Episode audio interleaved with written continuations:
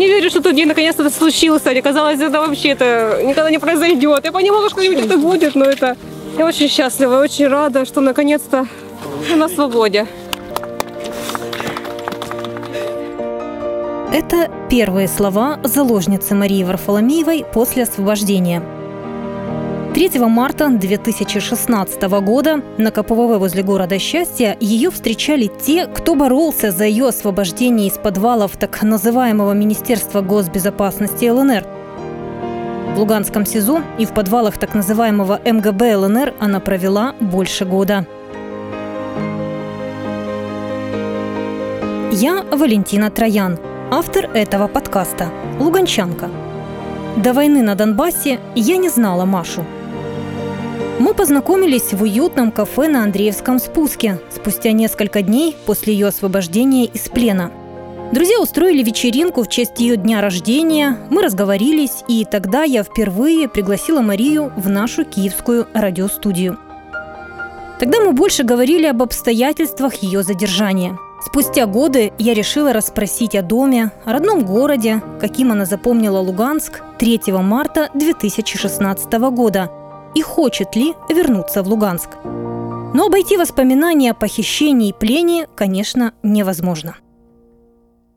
Я помню этот день очень хорошо. Я выехала из дома, поехала посидеть в интернете. У нас там точка в Луганске была, где можно только было в одном месте воспользоваться интернетом. Такая вот тоже роскошь была, да, наличие интернета. Потом я строила себе планы, что сейчас пойду домой, буду заниматься маникюром. Там думала, какой лак выбрать. И думаю, сейчас по пути, э, да, сделаю, сфотографирую, и дальше уже поеду, буду заниматься своими делами. Но жизнь изменили непоправимые такие события. 9 января 2015 года Мария Варфоломеева вышла из дома, чтобы посидеть в интернете. Без этого понять, что происходит вокруг, было совершенно невозможно. Ты просто не знаешь вообще ничего, что происходит. Ты когда звонишь там друзьям, зарядишь там этот телефон через этот генератор, дозваниваешься, и я там спрашиваю, а что там вообще происходит? И мне говорят, Маш, так загугли. М-м, можно загуглить. Я им рассказываю, что у меня нет света, а люди думают, что можно загуглить. Вы, конечно, спросите, что молодая девушка делала в оккупированном городе, фактически отрезанном от цивилизации, откуда давно уехали все, кто мог. Мария много лет жила в Киеве и в Луганск вернулась в 2013 году по семейным обстоятельствам, чтобы ухаживать за пожилой бабушкой. В это же время в городе начинает формироваться местная ячейка Евромайдана. На площади возле памятника Тарасу Шевченко проходят митинги. Она устроилась журналисткой и фотокорреспонденткой газеты «Свободный репортер» и часто бывала на акциях Евромайдана в Луганске. Вспоминает одна из координаторов Евромайдана в Луганске Юлия Красильникова. Она была просто среди участников, то есть она не была там э, в числе э, основных организаторов, поэтому мы с ней не были знакомы. Э, она просто бывала на акциях, вот как, как участница, ничего такого, там, за что в итоге потом ее пытались обвинять, никакой причастности к правому сектору, никаких там радикальных действий или призывов, ничего такого никогда там от нее не было. Сама Юлия Красильникова покинула Луганск еще в мае 2014 года, почти сразу после так называемого референдума. Тогда же уехало большинство организаторов и активных участников Луганского Евромайдана. К началу лета в городе фактически не осталось независимых от боевиков журналистов. Тех, кто мог объективно рассказать о происходящем в городе. У нас не было света в течение пяти месяцев, не было воды пять месяцев, света, ничего, не отопления. Поэтому об этих вещах э, мне изнутри было легче рассказывать, чем людям, которые не знакомы со всей обстановкой воду на четвертый, там, пятый этаж надо было поднимать. А кто люди жили на девятом этаже, тоже же без лифта, естественно. Люди ждали очередь под обстрелами. То есть э, работал газовый генератор, бензиновый генератор, и он качал вот этот насос, который со скважины, с бювета. И вот таким образом люди вот пять месяцев выживали вот эту информацию и фотографии Мария передавала украинским телеканалам. Не прекратила она это делать и зимой 14-15 годов. Боевики при власти имитировали хозяйственную деятельность, но вернуть нормальные бытовые условия в дома луганчан не смогли. Декабре 2014 года не было отопления, было как раз минус 20, и они МЧСную такую эту палатку поставили для обогрева, и было так забавно. То есть ты смотришь, что люди выходят на улицу, греются в этой палатке, вместо того, чтобы в нормальных, комфортных условиях Греться сидеть дома. дома. Маша хорошо ориентировалась в общей ситуации, но всего знать не могла. Она говорит, что военными вопросами не интересовалась и киевской разведчицей не была.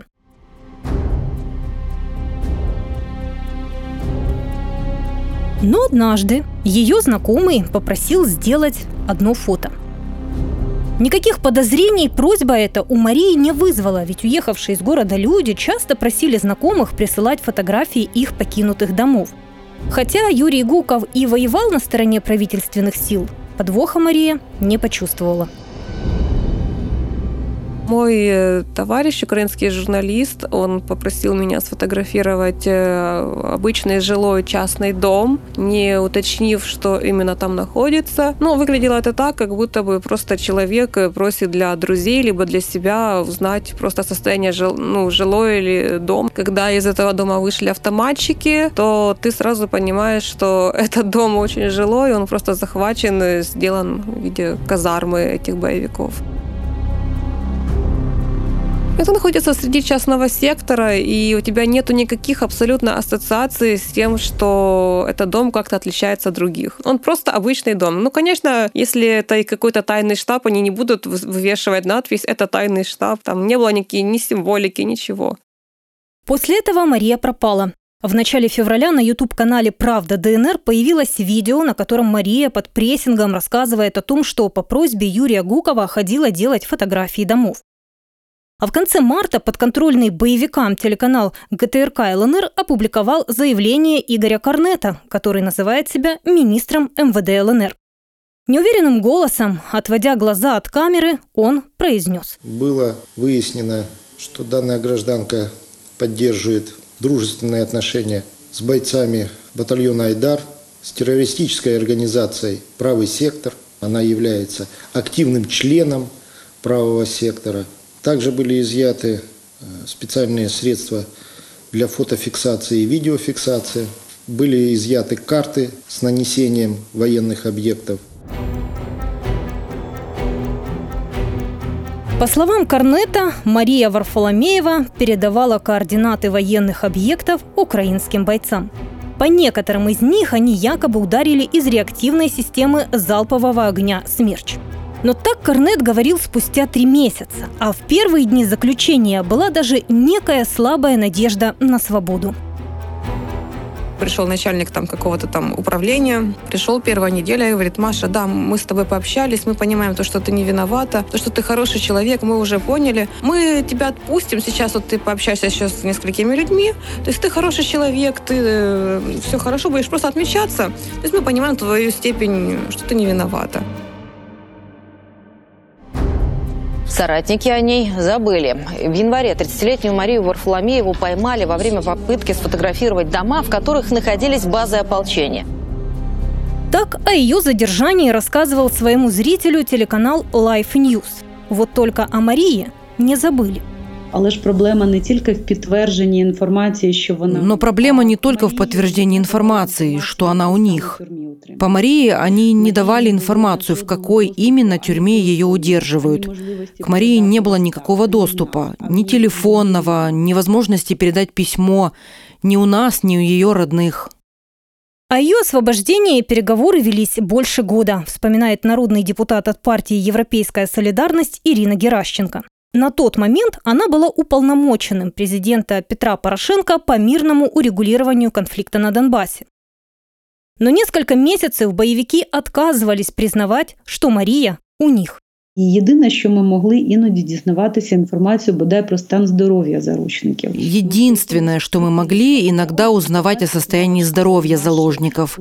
Мы по крупицам собирали эту информацию. Я знала, что у Маши были проблемы с состоянием здоровья и пыталась получить информацию хотя бы о состоянии здоровья, чтобы хоть какие-то лекарства передавать или додавить, чтобы туда пустили врачей.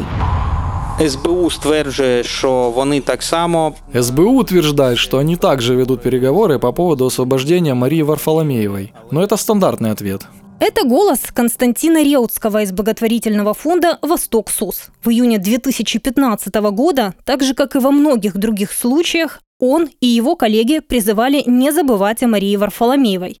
Его коллега Юлия Красильникова вспоминает. Была такая очень мощная информационная кампания, и э, тоже мы старались очень четко, очень внятно доносить информацию о том, что Маша не имела отношения к правому сектору, о том, что она не была террористкой, э, не сотрудничала с СБУ, что она была журналисткой. Было очень важно об этом говорить. Из публичного пространства тоже не было каких-то зацепок, которые бы пошли там ей к приговору от боевиков или там какой-то дополнительным поводом для допросов или пыток.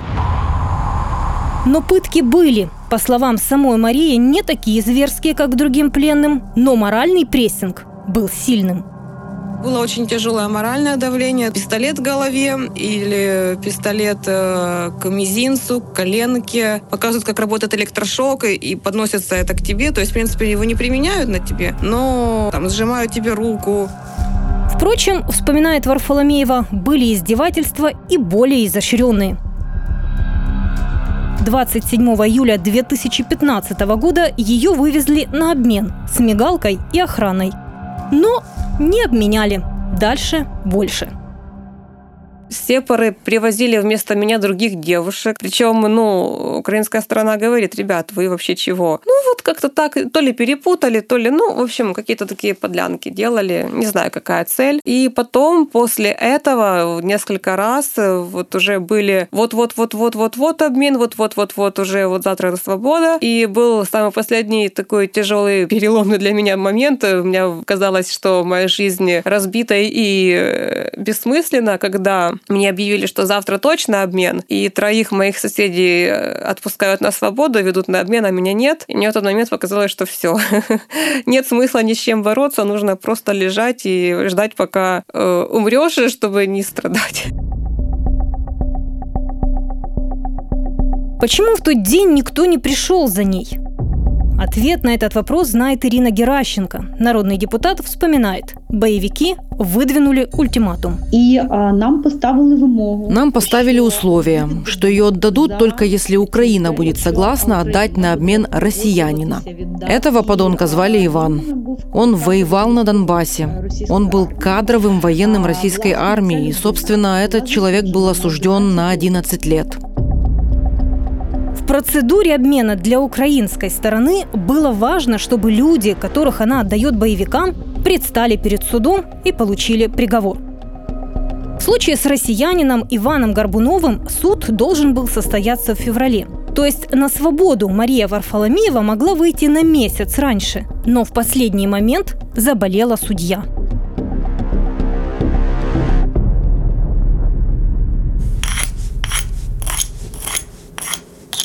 Этот звук для Марии ассоциируется с тюрьмой. Приблизительно так звучит ложка, когда ей трешь по камню и штукатурке. В тюрьме, как ни странно, был и позитив. Там она познакомилась с одним хорошим человеком. Должен был состояться обмен, и то есть меня вывезли э, военную комендатуру, и то есть там вот на следующий день привезли Машу. Обмен не состоялся, и нас, в принципе, обратно отвезли в подвал. Анатолий Поляков в 2015 году входил в гуманитарный корпус при Минобороны Украины и занимался переговорами по обмену пленными. Ну и вот мы пока в дороге немножко пообщались. Ну и потом как-то у нас а, были камеры напротив друг друга, да, то есть получается у ней там маленькая комнатушка такая, да, ну камера, и у меня, то есть вот были напротив, и мы, естественно, каждый день общались, и а, большая душина, поверьте, да, потому что мы очень сильно сдружились, и мы были вот именно связаны с друг другом, потому что мы знали, что мы идем оба на обмен. Поляков оказался в Луганске потому, что его пригласили. Как это не звучит странно сегодня, но тогда он ехал в захваченный боевиками город, чтобы подписать документы о создании Совета по защите прав военнопленных. Несколько встреч прошли успешно, но за день до встречи с главарем боевиков группировки ЛНР Игорем Плотницким Анатолия Полякова похитили.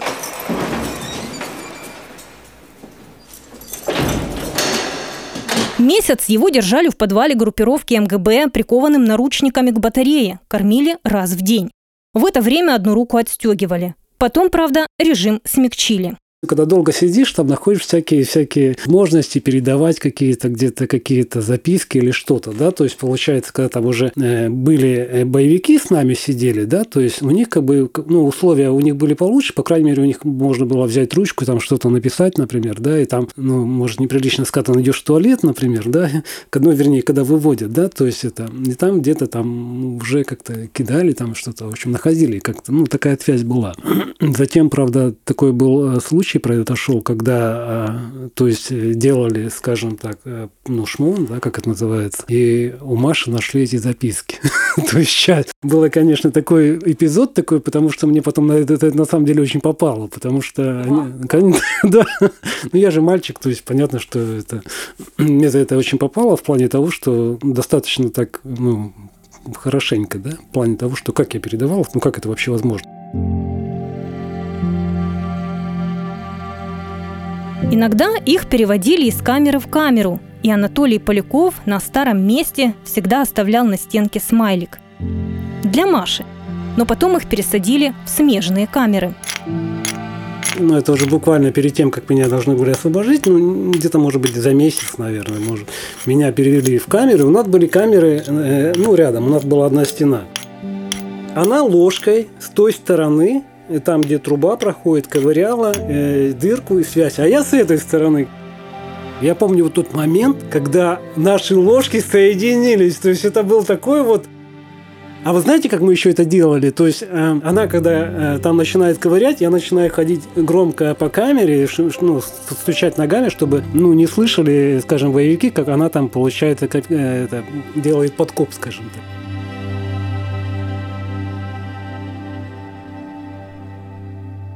Именно по этому туннелю Маша вскоре получит записку от сокамерникова Анатолия, что его забрали на обмен.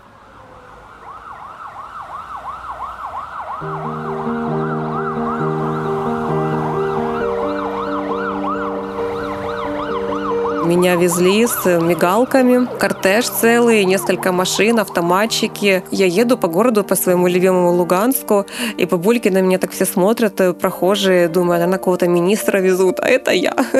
Такая маленькая, скромная девочка.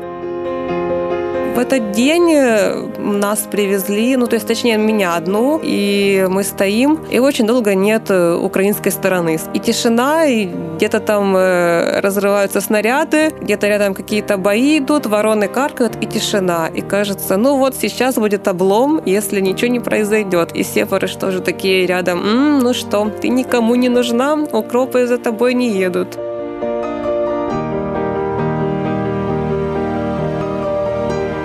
Да, это, конечно, был такой напряженный момент, но я решила все, в этот раз я буду верить до конца, я не буду сдаваться, буду, по крайней мере, верить. И тот момент, когда появляется машина, ну, с нашими СБУшниками, с нашими военными, это было, ну, это было космос.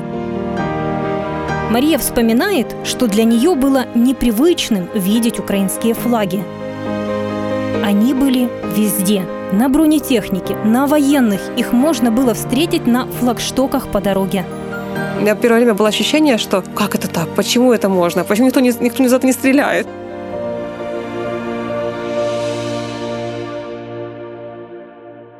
коли уже відбулася ця процедура. Потом, когда прошла процедура последних судебных заседаний и помилования, мы привезли этого россиянина. Переговорщица Ирина Геращенко говорит, что обычно украинская сторона шла навстречу пленным и не показывали их лица.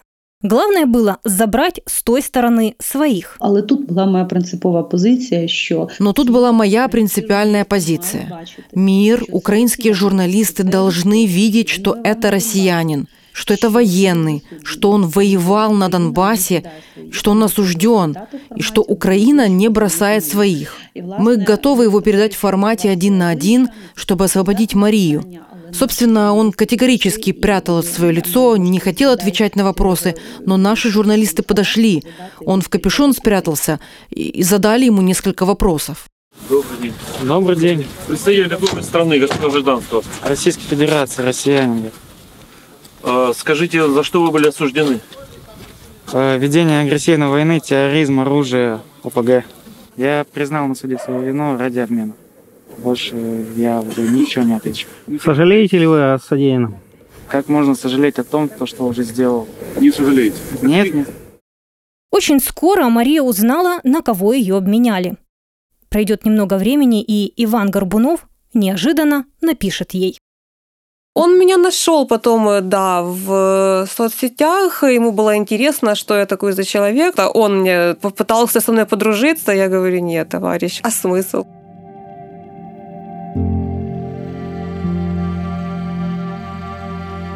Последний раз Мария была дома в январе 2015 года. Пока ее родной город Луганск под оккупацией группировки ЛНР, она не может поехать домой из-за своей гражданской позиции. Да и ключа дома у нее нет. Поскольку я попала в Киев прямиком из подвала, меня в подвале с собой не было ключей, поэтому у меня, в принципе, не может быть моих ключей. Они у моих родных только и все. Дом запомнился какими-то такими обыденностью, рутиной. И сейчас часто во сне я, вот и многие мои тоже знакомые, мы возвращаемся вот домой, мы просто там где-то блуждаем, ходим. И, ну, я, когда во сне, я дом вспоминаю, и мне всегда какой-то страх, что я сейчас домой приду, и там вот сейчас снова начнется это все, и думаю, а зачем я сюда приехала, как я отсюда буду вообще выбираться. Поэтому дом ассоциируется с каким-то вот таким чем-то более напряженным, чем радостным. Сегодня дом Марии в Киеве. Тут ей хорошо. Город нравился ей и до войны. Она бы и не уехала из столицы в Луганск, если бы не семейные обстоятельства. Журналистка поясняет, дело не в том, хочет ли она поехать туда или не хочет, а в том, что не имеет такой возможности. Как и другие люди, побывавшие в плену или заложниках боевиков – Я хочу вернуться домой в Луганск просто для того, чтобы там побыть, потому что это мой город. Я хочу просто иметь возможность туда возвращаться. Просто чтобы была возможность э, иметь выбор.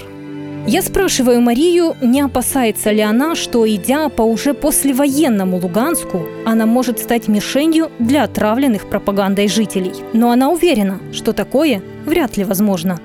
Думаю, что вот то ненависть, которая есть ко мне, то обращение негативное, оно скорее ситуативное было, и люди, они были напичканы пропагандой в отношении меня, э, вот этой агрессии какой-то необоснованной, но как только пропадает вот эта подкачка от пропаганды, мне кажется, что эта ненависть, она вся исчезает, и человек не найдет в себе обоснования, почему иметь ко мне негатив. Э, меня очень вряд ли узнают, потому что им каждый день подсовывают новых врагов.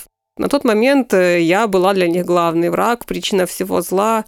Ну, как вот у этого Орвала там был Гольдстейн, по-моему, если я не ошибаюсь, который вот пятиминутки ненависти надо устраивать, то для них тогда была я. Сейчас у них там есть много других антигероев, поэтому я думаю, что э, вряд ли кто-то меня запомнил. Разве что кто-то из моих э, знакомых, но те, кто знает меня хорошо лично, я не думаю, что они будут действительно думать, что я вот настолько там страшный человек. От довоенной жизни у Марии осталось совсем немного вещей. После освобождения из плена кое-что передали ей родные. Да, было очень приятно там увидеть одну кружечку, которая такая с крышечкой, там всякие китайские птицы нарисованы, она такая родная, родная, любимая, поэтому, ну, это, наверное, такая вещь, которая передает ту атмосферу чего-то такого уютного, то, что ты не можешь сейчас щупать руками, ты можешь коснуться своей памятью. После освобождения из плена Мария Варфоломеева закончила университет и получила диплом психолога. У нее уже появились первые клиенты. Но понимать и искать оправдание тем, кто хотел отторжения Луганска от Украины, она не хочет. Я читаю новости о том, как страдают, да, от э, луганских репрессий, от луганских всех несправедливостей, от луганской так называемой власти. Ну, мне жалко, конечно, патриотов, которые были против этого, но люди, которые сами кричали «Путин, веди войска», и потом им это не нравится, ну, как бы, ну, они просто получили то, что они хотели. Может быть, не в той форме, которая им бы желалось, но мы неоднократно говорили, что вот так и будет. И когда это произошло, честно, мне их не жаль. Когда Мария произносит эти слова, она очень спокойна. Она одна из немногих моих знакомых, кто говорит о доме и Луганске без ностальгии, и уж тем более без слез.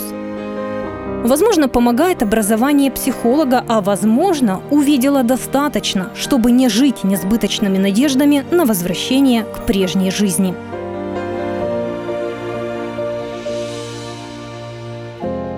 Это была первая серия подкаста «Донбасс. Ключ от дома». И я, Валентина Троян. Наша следующая история – рассказ луганского телережиссера Сергея Бондаренко о том, как он стал укропом.